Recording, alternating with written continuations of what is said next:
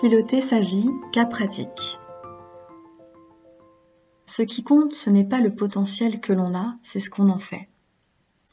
Qu'est-ce qui nous empêche de piloter notre vie?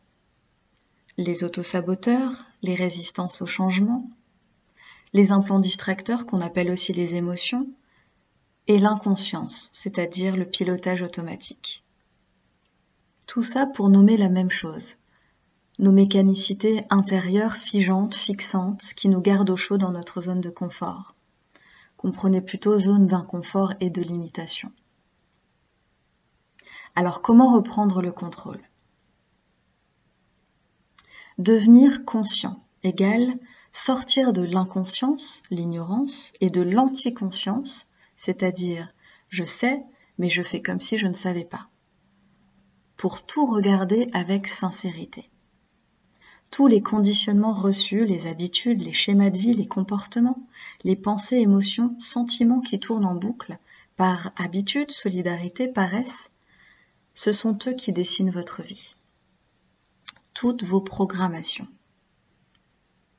Deuxième point, c'est choisir autre chose. La prise de conscience ne suffit pas. Beaucoup s'arrêtent à cette étape.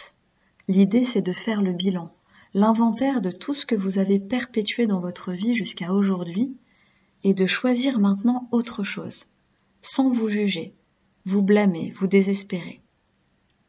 Cela ne sert à rien à part maintenir en place un schéma de victime et perdre une énergie précieuse.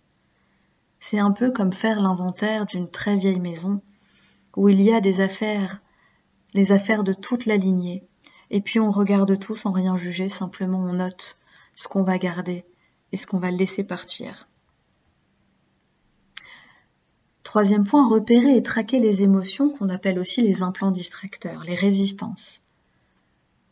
Effectivement, la majeure partie de nos émotions ne nous appartiennent pas et sont juste là pour nous distraire de notre chemin, de notre élan et de nos aspirations véritables.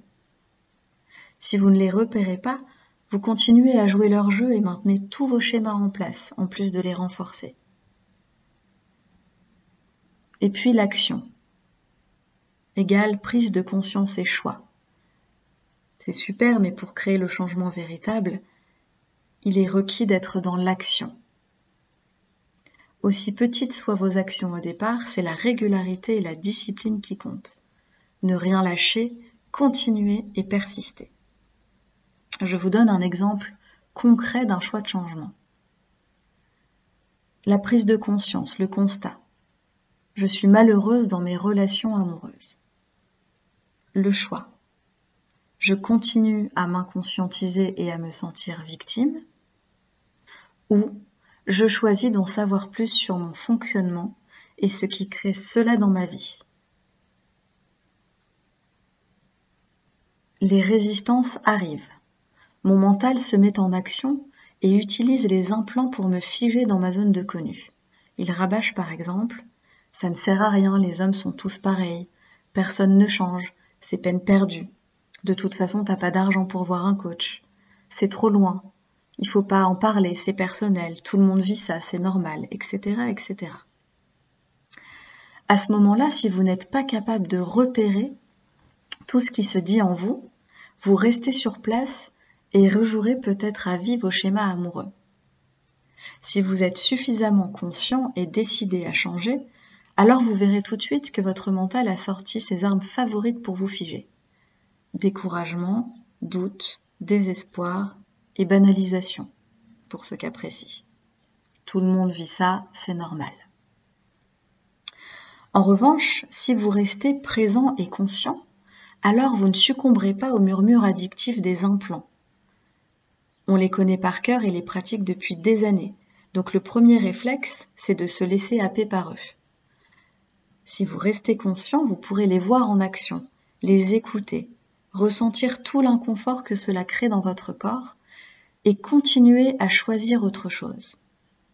Comme par exemple aller à une conférence, prendre rendez-vous avec un coach, acheter un livre sur le sujet, rejoindre un groupe de travail, etc., etc. Vous apprendrez à remplacer l'imitation par possibilité. Comme tous les apprentissages, cela est un processus qui se fait par étapes jusqu'à intégration totale.